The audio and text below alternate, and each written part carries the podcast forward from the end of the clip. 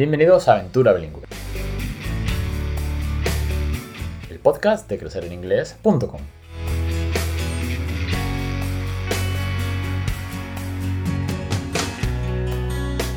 Capítulo 224, 1 de octubre de 2020. Muy buena, mi nombre es Alex Perdel y esto es Aventura Bilingüe.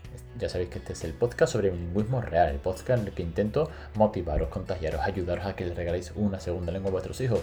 Y para todo eso, llevamos 200 y pico de programas ya, tenéis tips, consejos, muchas experiencias y sobre todo ahora, en esta eh, época otoñal, que estoy haciendo una ronda especial de entrevistas, vamos a tener testimonios de familias y teachers que nos van a ayudar con sus anécdotas, sus momentos difíciles, sus consejos, su, su experiencia al fin y al cabo en cuanto están regalando una segunda lengua. son entrevistas muy chulas, cargadas de, bueno, pues grandes consejos, grandes testimonios y de personas que son bueno, pues, referentes en el bilingüismo en casa.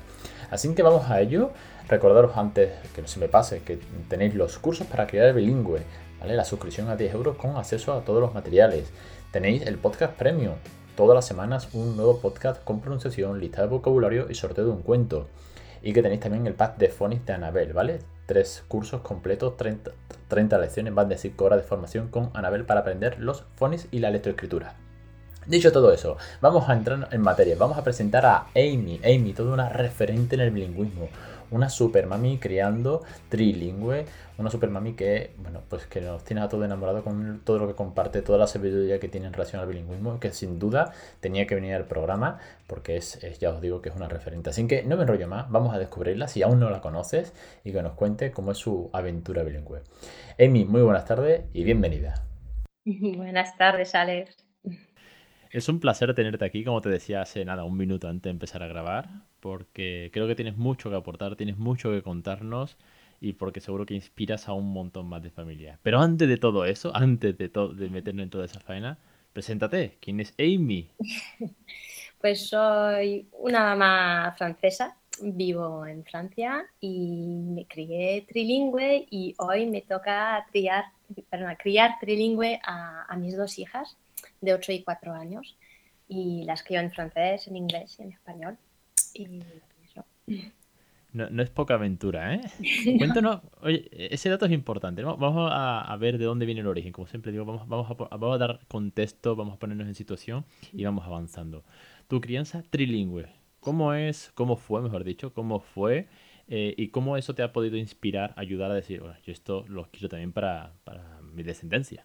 Pues en realidad ha sido más bien una trampa, porque mm, me pareció, a, mí mi crianza trilingüe fue fácil, porque mis padres como no hablaron, no, hablaban ni español ni inglés, pues nada, se, me dejaron en un colegio británico, me criaron en inglés y como ese colegio estaba en España, tenían que enseñar el castellano también. Entonces he aprendido así, muy fácil para mis padres.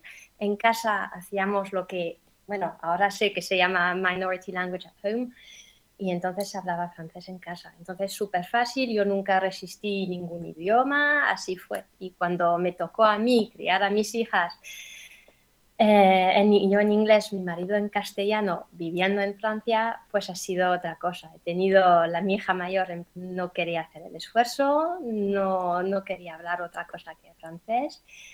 Y pues nada, dispuesta, llegó un momento cuando tenía unos cuatro años ya que quise tirar un poco la toalla en inglés. En español no podía. En español es que mi marido es español y bueno, no, nunca, eso nunca podré abandonarlo y él tampoco lo abandonará porque es su, su identidad, pero el inglés ya llegaba al punto que, bueno, abandono. Ahora nos metemos en, todo ese contexto. Daos cuenta del testimonio, ¿eh? porque tiene, tiene mucha amiga. Es, es, de esas gran, es de esos grandes momentos que yo creo que todos hemos podido pasar, no todos los que estamos embarcados en esta aventura. Mm, más pronto que tarde, porque suele aparecer al principio, que tú dices, mira, da igual, me estoy complicando, me estoy agobiando. ¿Esto para qué? a mí quién me ha dicho que yo me meta en esto, yo para qué hice caso a Alex o a que sea, ¿no? Eh, hay algún momento que otro que, se presenta duro. Eh, entiendo que la motivación ya tenías el trilingüismo, volviendo al origen, tenías el trilingüismo, tu marido eh, comentas que es nativo, con lo cual su lengua materna para él es la parte fácil, por así decirlo. Eh, pero tú tienes un nivel de inglés bueno, pues asentado, lo tienes con conocimiento, pero sin embargo te metes en esta aventura a criar un bebé. ¿Cómo fueron los primeros momentos? Los primeros momentos fueron los, primeros momentos igual un poco un poco raro, un poco bueno. Em, el, inglés para mí es un poco como un segundo idioma materno.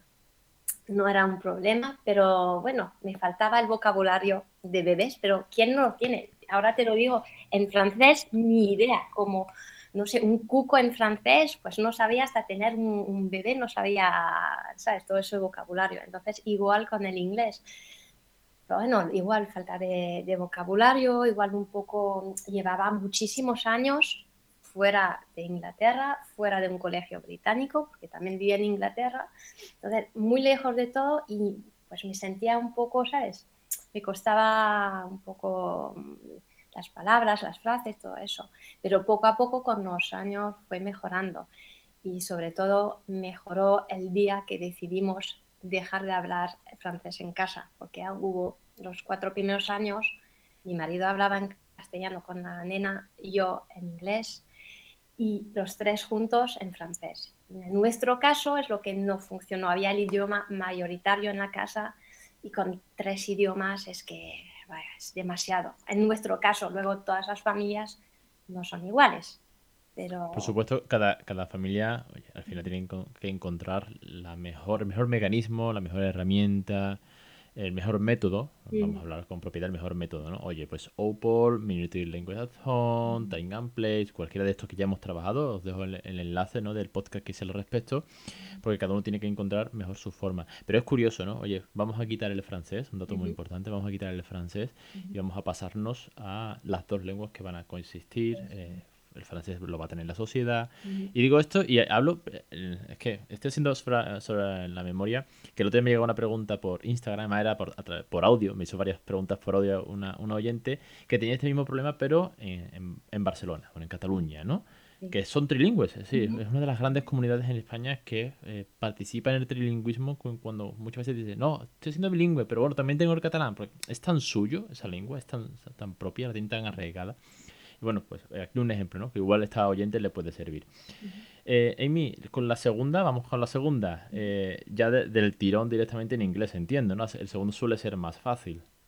La segunda sí, fue más fácil, porque lo que pasó es que cuando la mayor tenía cuatro años, ah, la pequeña era una, una bebita. Entonces, la, por eso estaba a punto de tirar la toalla, porque no veía ningún resultado y yo pensaba, ya para segunda está, eso no va a funcionar, porque como vea la mayor que siga hablando eh, en francés, va a seguir a la hermana mayor. Y claro, eh, como hemos encontrado lo que fallaba y hemos quitado el francés de la casa y que hemos dicho a la mayor, oye, aquí castellano o inglés, no queremos más de francés. Entonces empezó a hacer esfuerzos, empezó a usar menos francés y hasta el día que ya solo se, eh, comunicaba en español o en, inglés. Y la pequeña, como solo vio inglés y español en casa y sabe que mamá no quiere escuchar francés en casa y lo sabe muy bien y además es una chivata porque ya un par de veces fue chivando sobre la mayor. Así que ha entendido bien la pequeña y no he tenido ese problema de, de resistencia hasta ahora, toco madera, porque bueno, eh, ha empezado el colegio el año pasado. Bueno, con lo del COVID y todo eso, no, ha sido un año completo, así que no sé si todavía ha pasado esa fase crítica que muchos niños tienen de resistir eh, el idioma minoritario al empezar el colegio. Aquí no lo encontramos, ¿eh? Sí que es verdad que tiene días que habla más, tiene días que habla menos, cada vez habla más, en cierto modo, salvo cuando habla muy, muy, muy ligero, que tira de su lengua más cómoda, su lengua materna, el español, ¿no? Pero no ha tenido cierto, ese gran rechazo, no, o por lo menos lo hemos sabido eh, manejar, dándole la vuelta, siempre sin obligar, ¿no? Me comentabas mucho ese momento de frustración de decir tiro la toalla. ¿Qué opiniones has tenido que te han podido también llevar a eso? ¿Has tenido críticas? ¿Has tenido gente que te haya dicho esto no sirve para nada? ¿O has tenido apoyos? ¿Cómo ha sido también el refuerzo exterior y también de tu marido, que es fundamental en todo esto? Pues no he tirado todavía por mi marido. si mis hijas deben el inglés a alguien es por su padre, porque es él que, que tuvo la, la idea de sugerir el inglés porque yo, uh, claramente yo pensaba el español, pero no pensé criar en inglés, porque pensaba tres idiomas, bueno, igual es mucho, ya tienen un idioma con su padre, que el español es un idioma muy hablado en el mundo y bueno, en inglés ya veremos. Es mi marido que me dijo, ¿y por qué no crías en inglés? Y eh, así empezó la historia. Y, y, el apoyo también de mi familia política, que también me dijeron, deberías, deberías. Y así empezamos. Y claro, cuando yo quise tirar la toalla, mi marido me decía que no, que no, que hay que seguir, que seguir. Y bueno, al final tenía razón, eh, insistió y yo fui bueno, también interesándome más por el tema, porque mi, problema era de no haber leído más sobre la crianza bilingüe, porque me criaron trilingüe. Yo pensaba que iba a ser natural, que iba a funcionar así. Me engañé, bueno, todavía, yo creo todavía más, porque yo nunca he visto un niño resistir un idioma minoritario. Me crié con un colegio lleno de niños bilingües, trilingües o más, y que yo pensaba que es, ¿sabes? Es normal. No, no. Ojo, y es fácil, ¿eh? Si para ellos siempre decimos que no tienen el menor de los esfuerzos, como te pasaba, te pasó a ti, ¿no? Pero bueno, sí que puede haber ciertos rechazos, sí que puede haber ciertos momentos complicados, eh, pero bueno, gracias al apoyo, que es fundamental, siempre lo decimos, ¿no? Y muchas veces no tienen tanto protagonismo, siempre estamos nosotros, los que estamos aquí dando la, la paliza con el bilingüismo, oye, venga, ponte las pilas, pero que la pareja es fundamental. Eh, para el apoyo, para que no, no, nos rindamos, porque nos ven desde fuera, nos ven frustrados algunas veces, o ven los avances que nosotros no vemos. Es que no, es que no consigo conversar o no, o tal. No, no, oye, párate, que miras desde fuera todo lo que ya habla, todo lo que ya sabe, todo el vocabulario que conoce tu hijo. sí. Tiene más, más, retrospectiva. Nosotros a veces estamos tanto metidos dentro y solo vemos lo que no funciona. Y te permite de, eso, tomar retrospectiva y decir, no, hay cosas que funcionan o tómatelo con más calma, o, ¿sabes? El apoyo que necesitas, porque, bueno, apoyo externo no he tenido, bueno, yo creo no sé, la gente aquí, yo creo como en España te miran como, pero qué idea más rara es, aparte de mi, de mi madre, de, de mi hermana que entienden y que apoyan, aunque, ¿sabes? Menos, ¿sabes? Lo, lo comunican menos, pero sé que están a favor y que me apoyan de otras formas, de formas más discretas, o compran un libro en inglés o ese, tipo de cosas. Entonces sé que es una forma de apoyar también. Sí, hombre, la, familia que cuando compra un libro eh, es algo que no hubiese pasado si no, si no estuviésemos en esta aventura. Entonces se agradece, se agradece que el abuelo te llegue con un libro en inglés. Sí. No, no, a lo mejor no sabes si es la mejor obra, no sabes a quién es Julia Donaldson, ¿no? Que para nosotros es como un referente, este tipo de cosas, pero bueno, ha visto un, libro en una librería que ya hay pocas sesiones de por sí, que es una gran crítica, ¿no? Yo sé que no tiene mucho mercado, para eso está nuestros amigos Antonio Amazon, como siempre digo, que tiene lo que queramos. Eh, pero bueno, por lo menos se agradece que llegue, que llegue el abuelo, el Tito, con un libro en inglés. Emi, cambiando de tema, gracias por toda tu experiencia aquí con, las peques, eh, los momentos duros, todo lo que estás haciendo. Vamos a hablar un poquito también de todo lo que estás compartiendo en los grupos de Facebook, en las redes, porque eh, de esas cuentas, por pequeñita que sea, pero que tiene tal valor, tiene tal cantidad de, recursos, sobre todo tanta motivación, tantos ejemplos reales, como siempre digo, es que a mí lo que me gusta es el ejemplo real, que no me vendan humo. Oye, para criar bilingüe tomes esta pastilla. No, no. Amy te pone los ejercicios que hace con sus hijas, los deberes, la fonética. Está participando también muchísimo en el grupo de, Raquel, de Spanglish Easy, y escribiendo artículos con, en su blog. Son unos artículos maravillosos. Amy, cuéntanos cómo te metes en toda esta aventura para contagiar a más, a más familias.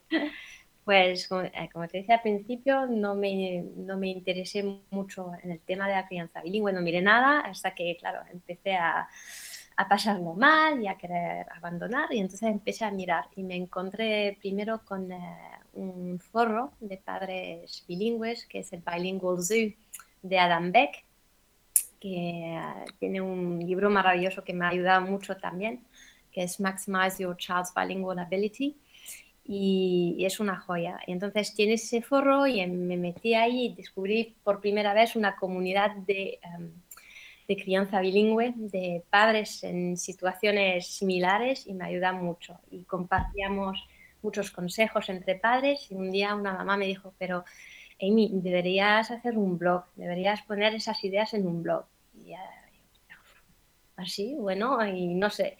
Y al final, bueno, lo que me animó era devolver lo que, todo lo que he recibido, porque he recibido tanto apoyo, tanto, tantos consejos, yo pensé, pues sí, debería hacerlo, aunque no solo mis consejos, pero lo que he podido leer o aprender de, de los demás padres. Y así empezó el blog y me di cuenta, porque yo de blog, de todo eso no entiendo mucho, me di cuenta que nadie iba a llegar al blog si el blog no iba hacia ellos. Y para eso usé las redes sociales, el Facebook, eh, el Twitter, pero lo que descubrí hace un año y gracias a Raquel de Spanglish fue Instagram, que yo no uso ni a nivel personal, no, no solía usarlo y me di cuenta que tenía muchísima más potencia porque, como dice, son, dice, son imágenes de, de la realidad, del bilingüismo real, como dices, que puedo compartir lo que hacemos. Y no solo comparto, sí, cuando publico un nuevo post, es verdad,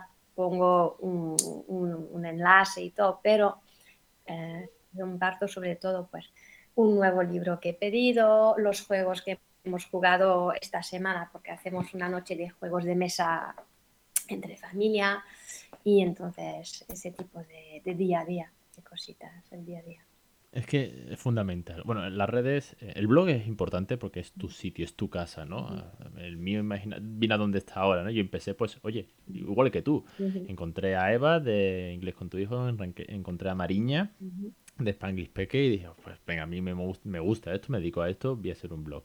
ah, aquí estamos. Ha pasado una, muchos años ya y la aventura, mira dónde se ha puesto. Pero es verdad que las redes llegas a la gente y como bien dices y como te decía al principio, al final los artículos están muy bien, quedan ahí, están escritos, se pueden consultar, pero el día a día bilingüe, el día real, el, hoy estamos cantando una canción, estamos haciendo un juego, mm, está practicando la, la lectoescritura, que eres una de las grandes fan y promotoras de la lectoescritura, de los phonics, eso eh, es tan cercano, es tan real, que es lo que inspira a muchas familias, porque yo me pongo un artículo mm, tuyo, mío, de Raquel, de, Débora, de cualquiera, que es bueno, lo pone, me lo puedo creer, no me lo puedo creer, uh, en internet de todo, quiero decir. gatitos, gatitos, hay de todo. Pero cuando ves el ejemplo, cuando ves la, cercanía, es donde suma, bueno, suma, contagia e inspira a muchísimas familias. Cuando pasas de la teoría realmente a la, práctica. porque cuando escribimos un post Ah, puede parecer muy retórico y entonces igual pues algunos padres no se atreven a lanzarse, por ejemplo, porque les parece muy retórico, pero no tienen el ejemplo delante. Entonces cuando tienen esas imágenes, he hecho un poco de, de phonics hoy con mi hija, etcétera, etcétera, pues da un, realmente lo ven de verdad. Sí. así, así surgieron los cursos. El peque y yo desde bebé íbamos, iba grabando cosas y yo decía, es que al final yo hubiese necesitado esto el primer día, porque me chocaba con la desinformación que con la que empecé. Y eso que, bueno, ya había algunos blogs, ya estaba Diana San Pedro con su libro, etcétera, etcétera. Pero al final necesitas, eh, necesitas una gran fuente de inspiración en general para tomar aire y decir, me voy a meter en esto. Y pensar un poco mm, en inglés dicen think out of the box y es exactamente eso. A veces pensamos de una forma, pero con tu crío, además lo que ha funcionado para fulanita igual no funciona para tu hijo. Y te das cuenta, pero no sabes cómo hacer para que funcione, que, cómo cambiar eso. Y entonces, viendo tantísimos ejemplos um, de padres, porque no son míos, pero mira también otras familias bilingües, se te dan más ideas y pues lo que he aconsejado igual no funciona con tu hijo, pero lo que otra ha aconsejado, pues igual tu hijo engancha y va a funcionar pues los phonics o, o hablar eh, en inglés o lo que sea. Sí, sí. Eh, siempre lo digo, llevo muchos programas diciéndolo, más 200 y pico, todos sumamos. Es decir, aquí Ahí deberíamos, y la medida de lo posible es lo que estamos haciendo, es una sinergia brutal, porque el objetivo es el mismo, es regalarle una segunda, o tres en tu caso, lengua, lo, lo tuyo ya es, increíble, Amy, es regalarle más de una lengua a tu hijo de una manera divertida, naturalidad, diversión, cariño, todo esto, porque al final, oye, pues es lo que tú dices, eh, a mí me funciona X, yo sé que con las canciones mi hijo eh, de las inteligencias múltiples, pues la musicalidad la lleva por bandera. Pues ahí puede explotar, pero a lo mejor otro es la plástica o es otro tipo de, de ámbitos en el que puedes mejorar. Pues a través de tantísimos ejemplos que nos vamos compartiendo, que nos vamos comentando. Estamos todos los días hablando entre nosotros. nos tenemos muchísimos cariños de estas cuentas, es donde podemos inspirar mucho. Por último, y para no robarte mucho más tiempo, sé que le das muchísima importancia, además están, en la edad, sobre todo la mayor de la lectoescritura. Cuéntanos un poquito cómo es tu proceso con los phonics, cómo lo estás trabajando, que sé que es uno de los grandes temas que preocupan a muchas familias que empezamos casi cada vez. Es decir, hay una quinta, hay una quinta de niños de 2014, 15, 16 que están ahí, vas todo a la vez, en plan, mío, ya está empezando los phonics, yo puedo empezar ya, no, yo ya voy tarde, ¿no? Un poco ahí como de psicosis con el tema phonics. ¿Cómo lo haces tú, Amy? Pues mira, em, la verdad con la segunda estoy descubriendo otra vez porque es distinta de su hermana mayor y al final eh, tengo que buscarme la vida distintamente con ella la mayor fue realmente progresivo. La mayor empecé con las canciones del ABC, con el nombre de las letras, cosas sencillas así. Y resulta que intenté meterla en unas clases de inglés em, para hijos de expatriados anglosajones. Y entonces tenían que, para entrar, porque hay tanta demanda, había que pasar un, un pequeño test y que incluía phonics. Entonces yo compré, no sabía, lo miré, me encontré con Read Writing, compré el pack 1, le empecé a enseñar los phonics así. Y empecé así, no tuvo la plaza, yo, uff, lo dejo, que yo no quiero interferir con el colegio. Y el año siguiente la profesora empezó a explicar lo que es el blending en francés en el colegio. Y no sé, la chiquilla hizo clic y un día la, me la encontró en casa con un libro en inglés y empieza, empezaba a leer en inglés. empezaba unas palabritas y yo como, ¿pero te interesa aprender a leer? Sí, sí. dije, ¿quieres que mamá te enseñe? Sí. Y así empezamos. Entonces empezamos, compré los libros de Biff, Chip and Kipper y empezamos así enseñando porque había poquito a poquito, sin ni siquiera enterarme, había adquirido Hemos pasado de cantar canciones, el nombre de las letras, un poco de phonics eh, del pack 1. Sí, compré el, pack, al final compré el pack 3, porque el pack 2, como ya empezaba a leer, no sabía muy bien. Bueno, ¿sabes? aproximamos.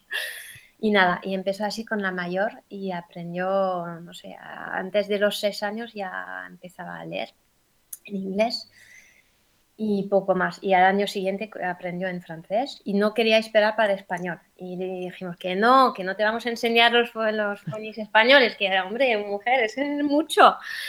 Y no, y no hizo caso, sacó un libro en español y se puso a leer y es que además lo, lo acertaba. Y mi marido y yo nos miramos como, bueno, si quiere, que cuando el niño de, te lo piden, tú sigues. No, no la cortes, no la cortes. sí, es, es, yo no sé, últimamente es que o, lo tengo muy en la cabeza o es que me salen muchos lo del tema de la motivación intrínseca. No sé mucho lo decía, hice un podcast y demás. Si, si el niño tiene esas ganas, dale, dale, de comer a eso, que todo, bendita sea la necesidad de querer aprender a leer. Otra cosa es que nada más que quiera jugar a la tablet. Claro.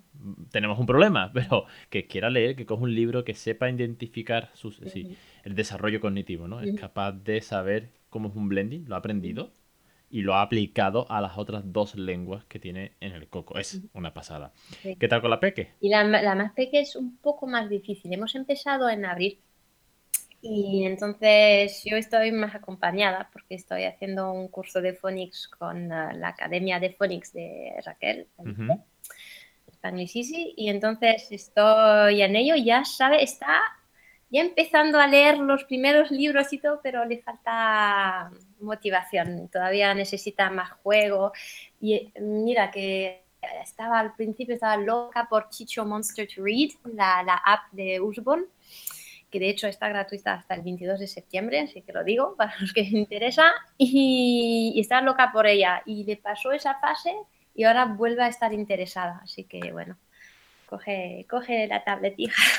Así que bueno, va con control de tiempo, claro, no la dejo todo el día con la tablet, pero así, así que mucho juego de momento es sobre todo eso, tengo que trabajar más los juegos con ella. Que es, mucho más peque y, va por, va por rachas. Que, que la mayor. La mayor empezó con cinco años, si no me equivoco, y mi pequeña empezó con cuatro años. Entonces, más joven, la mayor igual un pelín más seria, yo también igual no tenía, no era muy, uh, ¿cómo decir? yo era un poco demasiado seria igual en mi forma de enseñarle los phonics, con la pequeña estoy más consciente, claro, ahí voy, con la ayuda de Raquel voy a buscarme la vida con juegos. Y, muy bien, muy bien. Los toman los niños van, van por rachas. Yo me acuerdo que a los dos y medio de, Raúl eh, ya se sabía las canciones de, y, identificar todos los sonidos y todas las letras. Y yo decía, joder, con dos y medio esto va a una velocidad abismal. Pegó un frenazo en seco. En plan, recuerdo que hice algún podcast, me parece, lo comenté alguna vez, que le puso una vez las canciones y se puso a llorar. Mm. Y me, aterré, en plan, madre mía, de, qué, de cómo hemos pasado de adorar todo el día que tenía las canciones taladradas a llorar porque no la quería ni ver. Bueno, pues dio un frenazo en seco y en cuestión de un año así me dijo, oye, ¿por qué no vemos la canción esta de A, A, A? Pues yo dije, ¿en serio me estás diciendo que quieres ver la canción? Pues, oye, dale a la canción, quiero decir. Entonces, eh, ahora quiero, sí que es verdad que he intentado, confieso ¿no? públicamente, he intentado este verano eh, ponerme más en serio de cara antes del colegio, que hiciese los primeros blendings y demás.